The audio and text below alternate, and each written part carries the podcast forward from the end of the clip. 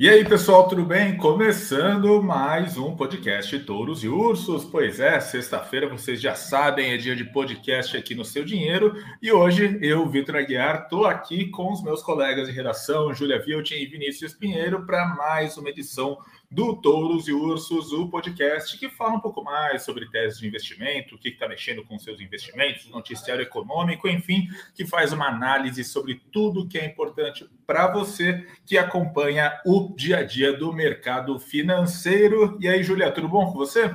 Olá, Vitor, tudo bem? Olá, Vini. Olá a todos os que estão nos ouvindo, nos assistindo. É, vamos terminar aí essa semana aí que foi é, bastante agitada e bastante animada, ou não, né? Bastante desanimada, mas que teve muita notícia.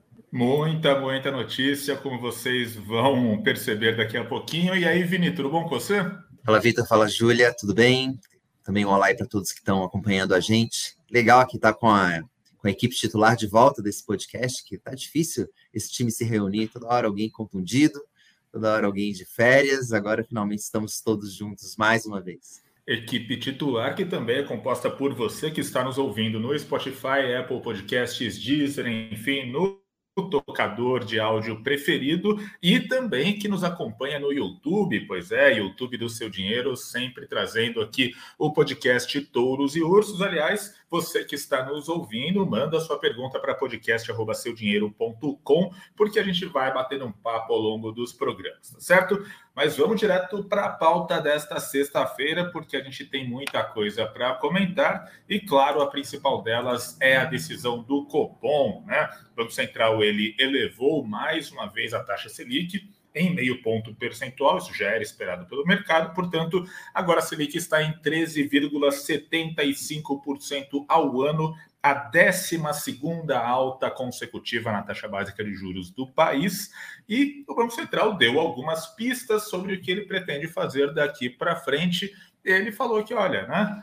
talvez a gente tenha mais uma alta residual, usou essa palavra residual no comunicado da decisão de juros, então a gente pode aí ter dois cenários daqui para frente, ou mais um avanço de 0,25 ponto menor né, do que esses últimos que a gente teve de meio ponto, ou eventualmente até a parada do ciclo de alta de aperto monetário. Então, queria conversar um pouco com os meus colegas aqui, começando pelo Vini. Vini também acompanhou de perto a decisão do Copom na quarta-feira. E aí, Vini, né? como é que vai ser o futuro dos juros aqui no Brasil? A Selic para ou ainda vai ter mais uma alta de 0,25 na próxima reunião em setembro? Olha, Vitor, vou fazer aqui minhas as palavras do diretor do Banco Central, Capitão Nascimento. Para mim, não vai subir ninguém. Uh, taxa básica de juros para esse ciclo quase infindável de elevação da Selic termina agora com a taxa nos 13,75% ao ano. Claro que o, o Copom, na decisão, deixou ali aquela porta aberta, entreaberta para mais uma alta, como você falou, residual, mas acho que esse resíduo aí vai ser guardado para um outro momento. É, não, não acredito em mais uma elevação na taxa de juros, até porque já subiu demais. E também a gente tem aquele fato de que os efeitos de todo esse ciclo de aperto monetário ainda não fizeram totalmente efeito na economia. Então, acho que o, o Copom aí está no momento bom para parar, até porque a gente precisa lembrar de um outro detalhe, que é o fato de que na próxima reunião do Copom vai acontecer em setembro, praticamente na véspera do primeiro turno das eleições presidenciais.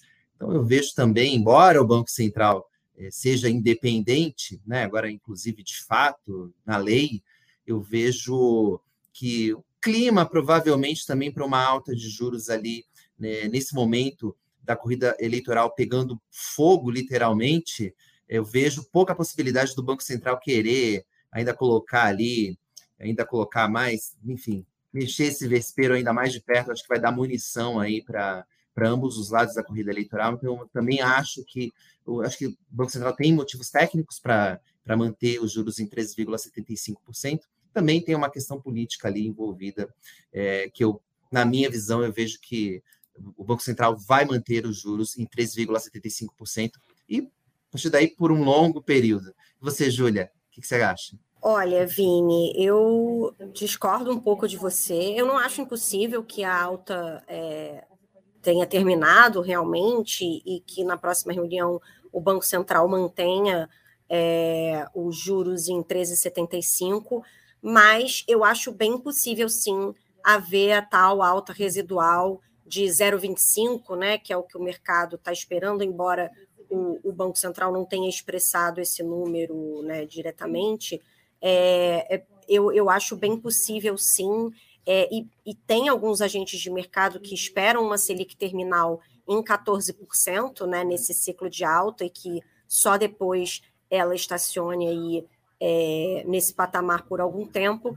E por que, que eu não acho impossível? Porque no comunicado, né, o Banco Central citou a preocupação fiscal aí, né, os estímulos que têm sido dados aí pelo governo, é, que é, são estímulos que dificultam a queda da inflação, né? Então a gente viu aí cortes de impostos sobre os combustíveis que, por um lado, né, é, despressurizam a inflação, mas por outro também incentivam o consumo, né? Aumento aí do Auxílio Brasil, né? Uma coisa que justamente para tentar é, auxiliar a população que está apanhando aí da alta de preços, é, mas que também acaba sendo aí um estímulo para o consumo por outro lado. Então, eu acho que talvez não por fatores externos, porque o externo é agora é temor de recessão, é, são pressões mais desinflacionárias vindo lá de fora, mas por questões internas, por questões fiscais, é, eu não acho impossível que tenha essa alta aí residual de 0,25 só para segurar ali de que de fato a inflação vai é, começar a desacelerar, né, Vini? Enfim, queria saber aí do Vitor, né? Voto de Minerva, Vitor, o que, que você acha? Desempata aí, Vitor. Você lá no nosso Instagram tinha falado de mais 0,25% ali na sua 0,25 ponto percentual é, quando a gente fez o bolão ali no Instagram. Depois da decisão do Copom, você mudou de opinião ou mantém esse 0,25?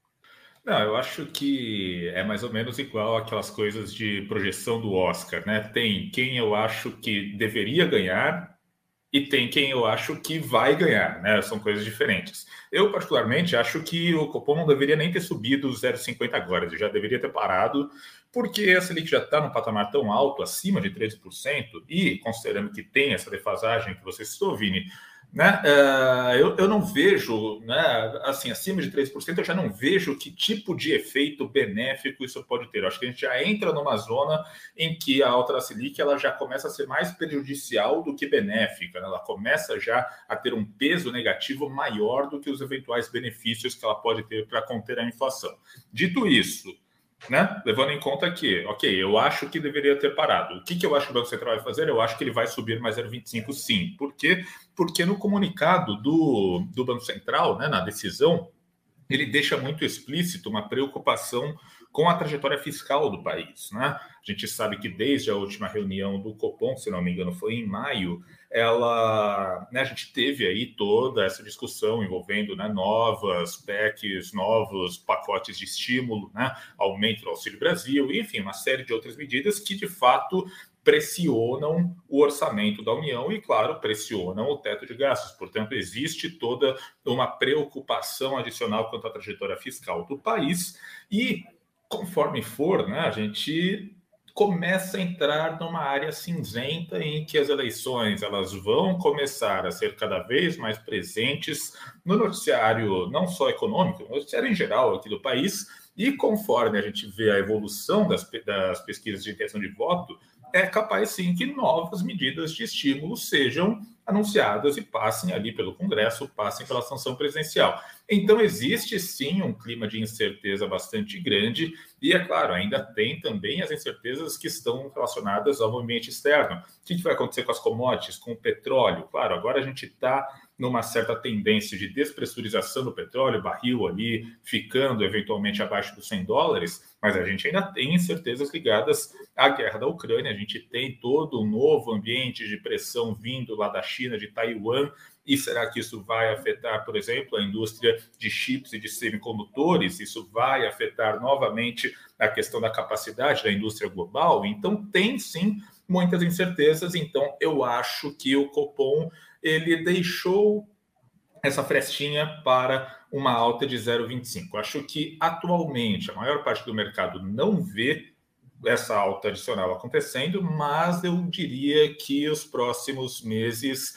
eles devem trazer sim informações adicionais e que ainda vão uh, demandar essa alta adicional. Lembrando que semana que vem tem a ata do Copom na terça-feira, a gente vai ter aí uma visão mais clara de qual é a cabeça dos diretores do Banco Central e semana que vem a gente também tem o resultado do IPCA então, vai ser uma informação crucial para a gente ter aí um, uma espécie de ajuste fino nessas calibragens, nessas apostas. Agora, dito isso, né, eu acho que a gente tem, então, esse cenário que está cristalizado. Selic está a 3,75, concorde ou não, fato é que ela está em 3,75. Dito isso, como é que os investidores podem navegar esse ambiente? Né? E aí eu peço ajuda para a Júlia para responder isso aqui, porque a Júlia, ela tradicionalmente faz sempre essa simulação de quanto rendem os investimentos, né, conforme a Selic vai oscilando para cima ou para baixo, principalmente na renda fixa. Né? Então, Júlia, fala um pouco para a gente como é que fica o cenário de investimentos com essa Selic em 13,75% ao ano. Para a renda fixa, Vitor, continua bom, continua é, bastante atrativo, desde o investimento mais conservador até os investimentos de renda fixa um pouco mais, vamos dizer assim, não, tanto arrojados, né, mas moderados, né, mais, com mais volatilidade, enfim, ou mais risco de crédito. É, eu fiz, né, como sempre, depois da reunião do Copom, eu sempre faço a simulação de como ficam as aplicações conservadoras, aquelas pós-fixadas, atreladas à Selic, ao CDI, como, por exemplo, Tesouro Selic, é, aqueles fundos de renda fixa Tesouro Selic, ou os CDBs que rendem 100% do CDI, ou mesmo as LCIs, LCAs, aí, que não têm imposto de renda e que rendem aí um percentual do CDI, eu sempre simulo com 100%, mas é, esse percentual pode variar. E o que a gente vê aí é, obviamente, se a Selic sobe, existe um aumento da rentabilidade é, desses, desses investimentos e um distanciamento é, do retorno né, projetado para esses investimentos em relação à caderneta de poupança. Eles se tornam ainda melhores, ainda mais atrativos do que a poupança. Então, a gente, assim, se já estava ganhando mais de 1% ao mês na renda fixa conservadora, agora vai ganhar mais ainda, né? Então, é assim que fica para essas aplicações, para reserva de emergência, etc. Agora, é, para outros investimentos, por exemplo, pré-fixados, é, indexados à inflação, sejam eles títulos públicos ou então títulos privados, fundos de crédito, crédito privado, né, como debentures, debentures incentivadas, né? A gente fala muito também sobre esses ativos aqui. É, é, na, na, última semana, é, eu, eu, até acompanhei né, um painel de renda fixa num evento da Vitrio, em que os gestores falaram que justamente esse momento em que a Selic está parando de subir e ficando aí estacionada por um tempo e ela deve permanecer num patamar elevado ainda por algum tempo antes de se começar a falar em corte de juros. E até essa fase, quando começam os cortes de juros, essa é a fase, esse é o momento melhor para se alocar em renda fixa e pensando já nos, no, em crédito privado, em ativos pré-fixados e indexados à inflação. Porque você já não tem mais aquela volatilidade louca de juro, projeção de, de, de disparada de juros ou de disparada de inflação, que é um, é um cenário, né? São cenários que tipicamente machucam os preços desses ativos na marcação a mercado, então você tem uma redução aí dessa volatilidade e você já começa a ter perspectivas melhores, né, econômicas para o futuro. Tá, agora que o ciclo está terminando ou terminou o ciclo de alta, daqui um tempo, mesmo que ainda demore um pouquinho, o juro vai começar a cair. E aí esses títulos tendem a se valorizar. Bom, se é, a, a, inflação já está sendo controlada e ela vai começar a cair também, né? E a gente vai ter um, um, um, cenário em que é possível um corte de juros, então também esses títulos vão ter espaço aí para se valorizar e com isso é, trazer um retorno aí para o capital investido aí do investidor mais rapidamente, né? Antecipar os retornos, porque nesse momento em que o juro está no pico, as taxas de juros desses títulos pré-fixados e atrelados à inflação também estão nas suas máximas, né? Então você aí contrata uma rentabilidade elevada, né, com proteção inflacionária ou não, por um prazo aí de um prazo médio ou até longo, né? Uma, uma, uma uma rentabilidade muito boa,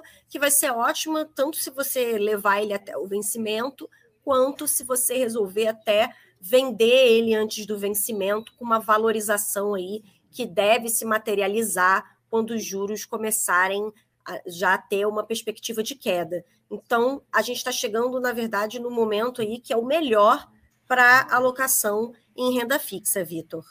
E sobre renda variável, né? A gente sabe que o pessoal que acompanha o podcast, que acompanha o seu dinheiro, né? Estão sempre muito de olho ali em bolsa, muito sempre de olho ali no comportamento do dólar. Como é que fica o ambiente para essas duas classes de ativo, considerando essa Selic a 13,75, Vini? Vitor, vou pedir para você me ajudar nessa também aqui na resposta, mas o que, que eu poderia dizer para alguém que esteja nos ouvindo nesse momento é, para falar de bolsa. Poxa, Selic a 13,75%, talvez subindo para 14% a partir de setembro, com a, essa perspectiva de ficar nesses patamares elevados durante um bom tempo. Isso significa que o investidor vai ter, sem correr nenhum risco, uma rentabilidade ali de um, pouco mais de 1% ao mês, né, sem, sem ter nenhum trabalho. Então, para que esquentar a cabeça? investido em bolsa nesse momento. Então, pô, será que vale a pena? Bom, eu posso dizer que eu entendo que a maior parte do dinheiro das pessoas hoje realmente deve ficar em renda fixa. Né?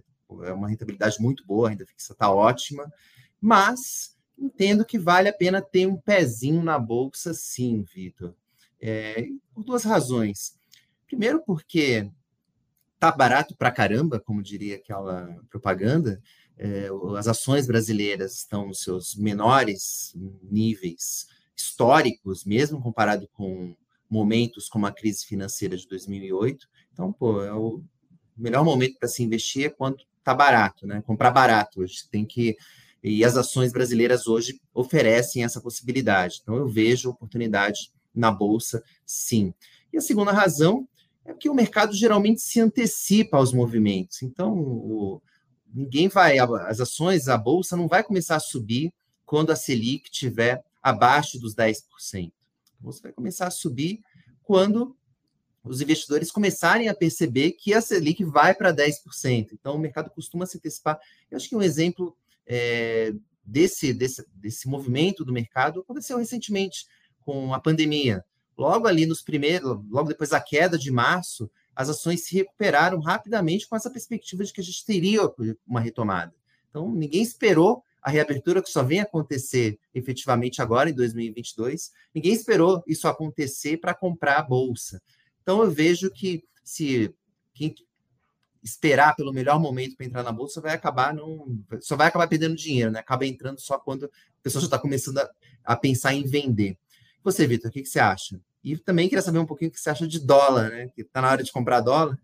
Olha, a minha visão é mais ou menos igual à sua, né, Vini? Claro, a gente tem que pensar que os investidores eles vão buscar uma alocação eficiente dos seus investimentos, certo? E como você disse, se ali que é 13,75, obviamente a renda fixa tem né, uma atratividade maior e você faz uma comparação natural. O que, que eu tenho aqui na bolsa que vai me render mais do que um investimento em renda fixa e que, né, é claro, tem um risco embutido que também vai né, valer a pena quando você faz ali o balanço entre risco e retorno potencial. Então, sem dúvida nenhuma, é um ambiente mais uh, difícil para a Bolsa do que, por exemplo, quando a gente tinha a Selic a 2% ao ano e não faz tanto tempo assim. No começo do ano passado, a Selic estava em 2%. Né? Dito isso, eu acho que os investidores eles têm que pensar em algumas coisas, em primeiro lugar, em prazo. Né? Quanto tempo você está buscando ter um retorno? Né? Se você está buscando oportunidades de curtíssimo prazo, é complicado, né? Você cravar, ah, não, poxa, tal ação que ó, em um, dois meses vai subir tanto. Isso é mais complexo, mas se você tem recursos disponíveis para deixar alocados por um período mais longo, falando aí de uma janela de dois, três, cinco anos, sem dúvida nenhuma, a bolsa ela tem oportunidades muito interessantes quando a gente olha para a questão de múltiplos. Né? Muitos papéis estão excessivamente descontados, muitos papéis estão com, sendo negociados aí com múltiplos que estão muito abaixo da média histórica, principalmente aqueles setores que vêm sofrendo desde o começo da pandemia, né? principalmente ali varejo e consumo. Né? Então, muitas varejistas de moda, muitos, enfim, muitos papéis ligados a consumo estão muito descontados, muitas small caps muito descontadas. Então, sim, existem oportunidades, tudo depende muito da janela de tempo que você tem disponível. Eu acho que, novamente, é, é hora de você sair da renda fixa e colocar tudo em renda variável e aproveitar. Não, olha só, o pessoal falou lá que, putz, se eu colocar todo o meu dinheiro aqui em cinco anos, vai. Não, não é para fazer isso. Eu acho que você tem que montar uma alocação eficiente, mas, sem dúvida nenhuma, eu acho que é importante sim você ter um, uma fatia do seu portfólio em bolsa. Agora, quanto a dólar, né, quais são as perspectivas para dólar? Em primeiro lugar, a gente tem que lembrar que a gente está muito perto das eleições, e quanto mais perto da data né, da eleição em si, ou seja, né, quanto mais perto ali de setembro, outubro, novembro, a gente tende a ver uma volatilidade cada vez maior dos ativos, respondendo muito ali à questão de pesquisas de intenção de voto e etc. Então a tendência é que o dólar fique cada vez mais turbulento. Além disso, a gente tem que pensar que o ciclo de alta da Selic aqui no Brasil está muito perto do fim, ou acaba já, ou vai ter mais uma alta residual de 0,25. Mas nos Estados Unidos, esse ciclo de alta de juros por parte do Fed, ele ainda vai continuar por algum tempo, portanto, aquele diferencial de juros, né, aquela boca do jacaré, que é a diferença entre juros brasileiros e juros lá fora, principalmente nos Estados Unidos, ela tende a fechar um pouco, ou seja, a atratividade do mercado brasileiro para investimentos, né, para quem está buscando só esse rendimento de juros, ela tende a diminuir. Então, em tese, a tendência é que haja um fluxo de saída de recursos associado ainda à questão da volatilidade das eleições. Portanto, tudo indica que no segundo semestre o dólar vai ficar mais volátil e que eventualmente possa até se valorizar um pouco mais, claro, isso tudo falando em tese. Né? Dólar é uma coisa muito difícil de se prever. Ou seja, qual que é a minha mensagem aqui? Mensagem é mais ou menos a mensagem que a gente passa sempre nos podcasts. Dólar é um ativo de proteção e é sempre muito interessante você ter pelo menos um pouquinho alocado em dólar. Por quê? Porque se tudo der errado, você pelo menos captura essa volatilidade, esses ganhos associados à oscilação da moeda americana, certo? Bom, então, acho que a gente pode passar para a segunda etapa aqui do nosso programa, a etapa dos touros e dos ursos, só mandando alguns recados antes, né? Como eu disse lá no começo do programa, você que está nos ouvindo aí, Spotify, Deezer, Apple Podcasts, enfim, no seu tocador de preferência, segue a gente aí no seu tocador, clica aí uh, no seguir na, na mãozinha para cima, enfim, né? não sei exatamente qual que é o ícone do seu tocador, mas segue a gente porque toda sexta-feira tem sim programa novo aqui nos nossos canais de áudio do seu dinheiro e claro, também convido todo mundo a entrar nas redes sociais aqui do SD, no Instagram, no TikTok, no LinkedIn, enfim, tem conteúdo uh, exclusivo e específico para cada uma das redes sociais, tá certo? Mas vamos lá, então, vamos aqui para a parte dos touros e dos ursos da semana. Quem foi bem e quem não foi tão bem assim, começando pelos touros e começando pela Júlia. Júlia, diz aqui para gente quem que é o seu touro dessa semana. Vitor, o meu touro da semana é, foi o Burger King, né? Que agora o controlador aí se chama Zamp, mas eu vou continuar chamando aqui de Burger King para fins didáticos é, que é, as ações do Burger, Burger King, né, BKBR3, dispararam aí 27% essa semana por causa de uma notícia de que o Mubadala, aquele fundo soberano dos Emirados Árabes Unidos, resolveu lançar uma oferta pública de aquisição, né, uma OPA, para comprar aí 45% das ações da companhia, oferecendo aí um preço de 7,55 por, por ação, né? Que representava aí no, no momento do anúncio na segunda-feira um prêmio de 21,4% em relação ao preço de tela, né? O Burger King terminou a semana passada cotado a 6,22 por ação e agora está sendo negociado aí perto dos R$ reais por ação. Então, só no dia do anúncio, as ações dispararam em mais de 18% e ao longo da semana aí esses 27%. A cifra, o valor envolvido aí nessa transação seria de um bilhão de reais, né? E agora o Conselho de Administração do BK precisa analisar né, a, a, essa, essa proposta e aprovar ou não a OPA. É, se a OPA realmente for realizada e nos termos oferecidos aí pelo Mubadala, é, o, o, fundo, né, que já é dono hoje de quase 5% das operações brasileiras aí do Burger King, vai saltar para uma fatia aí de mais de 50% e vai então se tornar é, o, né, eles vão se tornar os novos controladores aí da companhia. E as ações do Burger King elas já são aí um pouco, já estão um pouco diferentes aí na bolsa brasileira esse ano, porque elas acumulam até o momento do anúncio, elas já acumulavam alta no ano, né? É, na contramão aí do clima ruim do mercado de ações esse ano, mas era uma alta aí de um pouco mais de 7%. É, depois teve essa disparada, né, para se ajustar aí ao preço da possível oferta pública de aquisição e é, mas aí a gente não pode esquecer né, que no longo prazo, na verdade, as ações do Burger King têm um desempenho ainda bastante negativo, elas ainda estão num patamar próximo aí ao do auge da pandemia, quando tudo ficou fechado, os restaurantes do Burger King ficaram fechados, mas ela já vem é, mostrando aí uma melhor operacional né, com a reabertura econômica. Então, a empresa está num momento aí de recuperação, um momento bom, e essa notícia aí é, de uma possível aquisição e troca de controle é, foi muito bem recebida pelos acionistas aí, então as ações tiveram aí essa disparada na semana. E aí agora eu queria saber do Vini. Vinícius, qual é o seu touro é, dessa semana, dessa última semana? Júlia, meu touro da semana vai para Cielo, as ações da empresa de maquininhas de cartão são, na minha visão, a grande zebra de 2022. Papéis já dobraram de valor em relação às cotações do começo do ano, e olha o mercado que a gente enfrentou.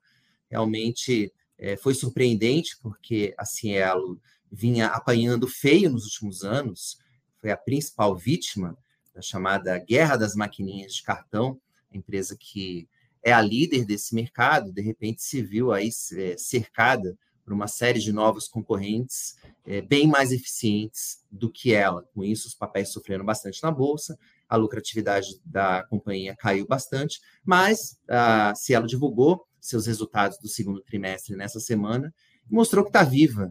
É, teve um lucro é, de mais de 600 milhões de reais, foi impulsionado ali por um efeito extraordinário de uma venda, mas mesmo assim mesmo sem considerar esse efeito, o lucro da empresa mais que dobrou e foi muito bem recebido pelo mercado. Então, vem mostrando que a empresa está é, tá conseguindo reagir nessa guerra das maquininhas, porém, ainda, ainda tem problemas. Acho que eu vejo que o principal deles é a questão dos sócios. A Cielo é controlada pelo Bradesco e pelo Banco do Brasil, e são dois bancos que com características muito diferentes, o Bradesco um banco privado, o Banco do Brasil com aquelas amarras de, de, de ser controlado pela União, e a Cielo fica nesse, no meio desses dois sócios que, enfim, que, tem estratégias diferentes para o negócio, em muitos momentos ela acaba sofrendo com isso. Então, vejo que a solução definitiva para a Cielo seria encontrar uma saída societária, e o que se fala no mercado é do Bradesco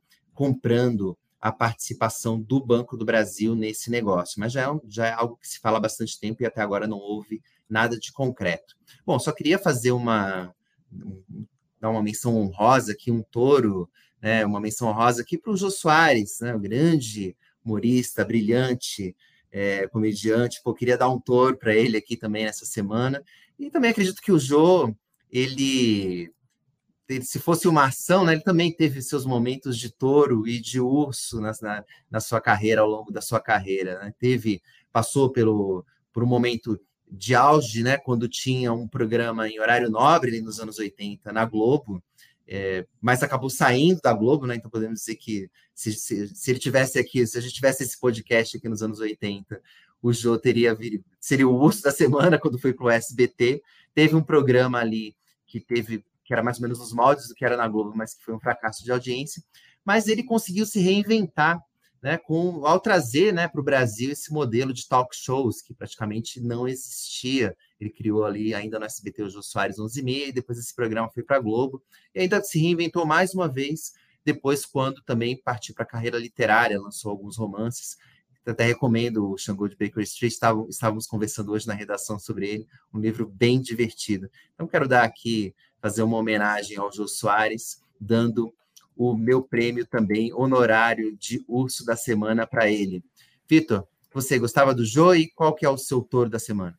Gostava do Jô, embora eu tenha acompanhado mais a, a era dele de entrevistador, né? A parte ali dos programas humorísticos nos anos 90, 80, começo dos 90, enfim, né? já não é tanto assim né, da minha alçada, mas a parte de, de entrevista, sim, gostava bastante, embora não assistisse tanto, enfim, né, o programa naturalmente começava muito tarde, e, enfim, né, eu não tenho hábito de dormir um pouco mais cedo, né?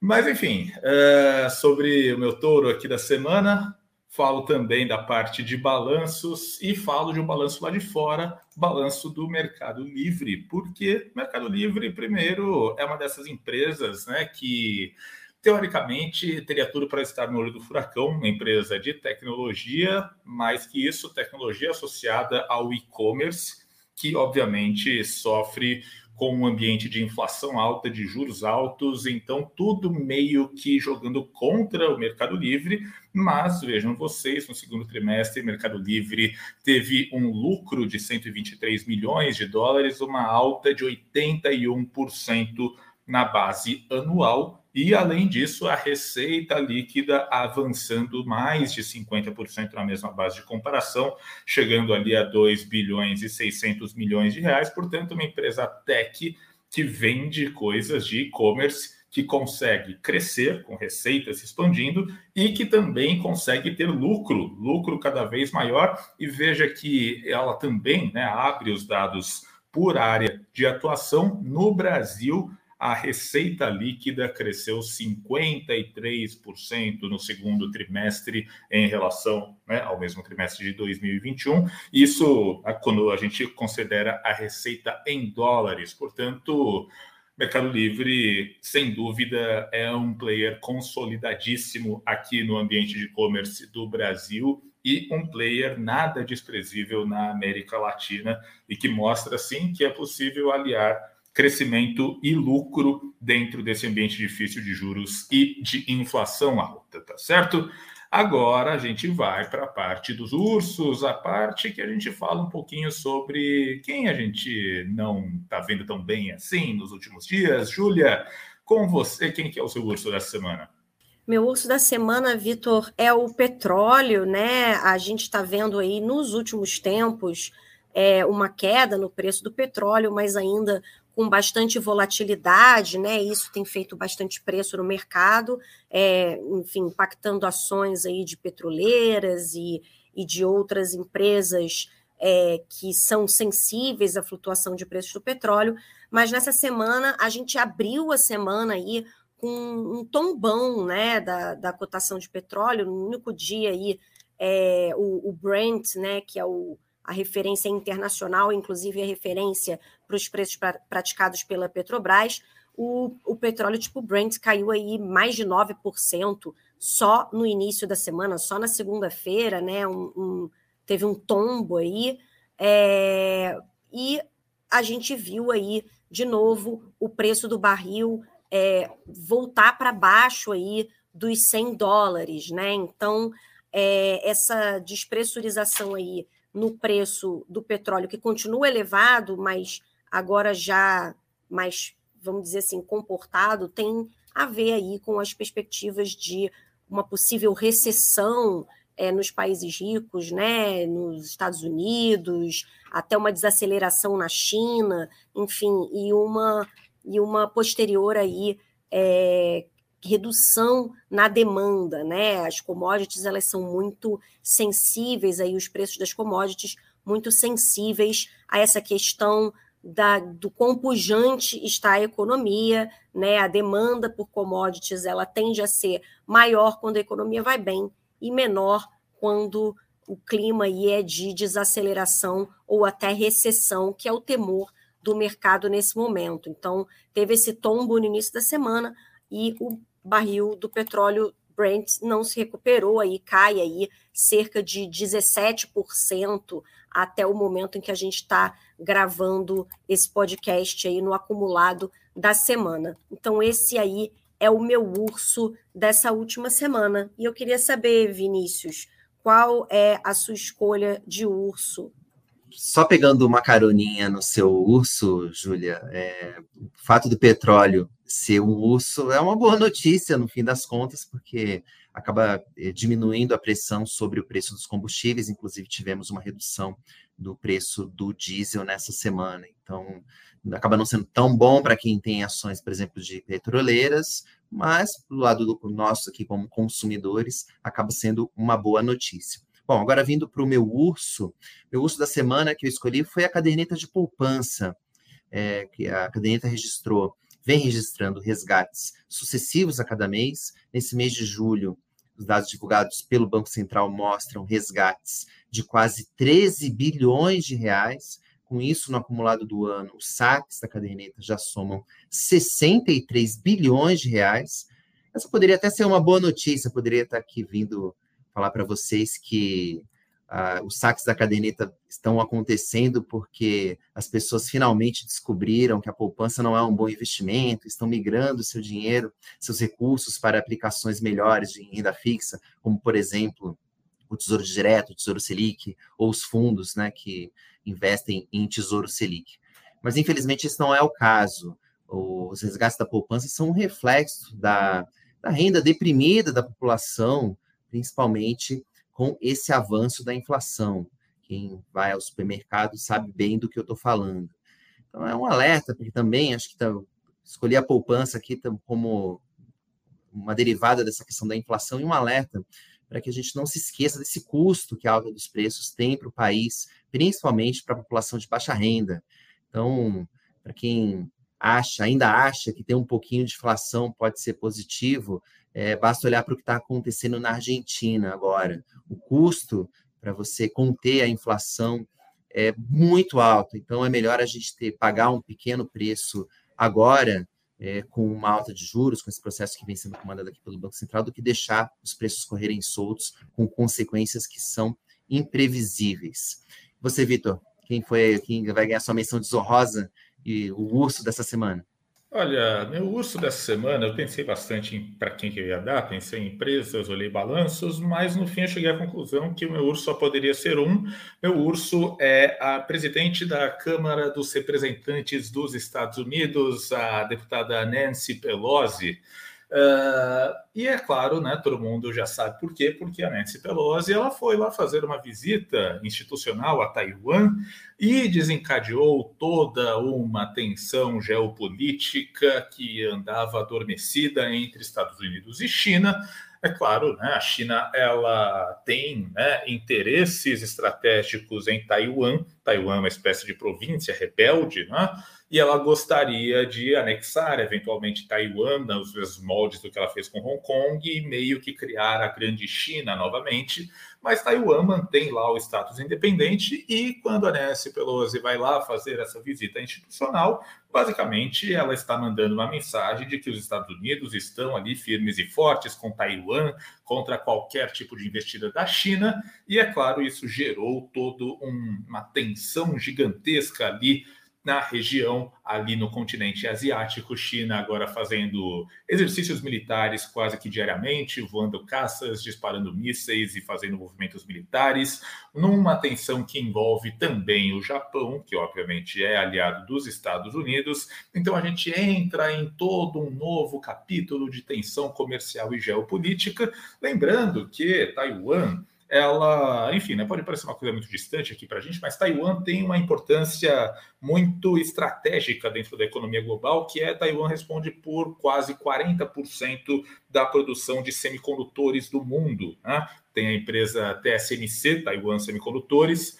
que, se não me engano, é ali mais ou menos a 12 maior empresa do mundo em termos de valor de mercado, eventualmente chega ali ao top 10, e essa empresa ela né, responde então por uma, um volume gigantesco de produção de chips e semicondutores, o que é fundamental para toda a indústria global. Se você por acaso tentou comprar um carro zero ao longo dos últimos meses, você percebeu que os preços estão impraticáveis e estão impraticáveis por quê? Porque havia uma falta de semicondutores no mundo no pós-Covid. Portanto, se a China quiser engrossar o caldo e quiser, de alguma maneira, ali, sabe, uh, dificultar o jogo para Taiwan, isso vai implicar em uma nova escassez de semicondutores no mundo e isso vai implicar em uma nova crise de oferta, o que, no fim, vai pressionar ainda mais a inflação global. Portanto, Nancy Pelosi ficou lá menos de 24 horas em Taiwan e criou toda uma crise geopolítica gigantesca. Portanto,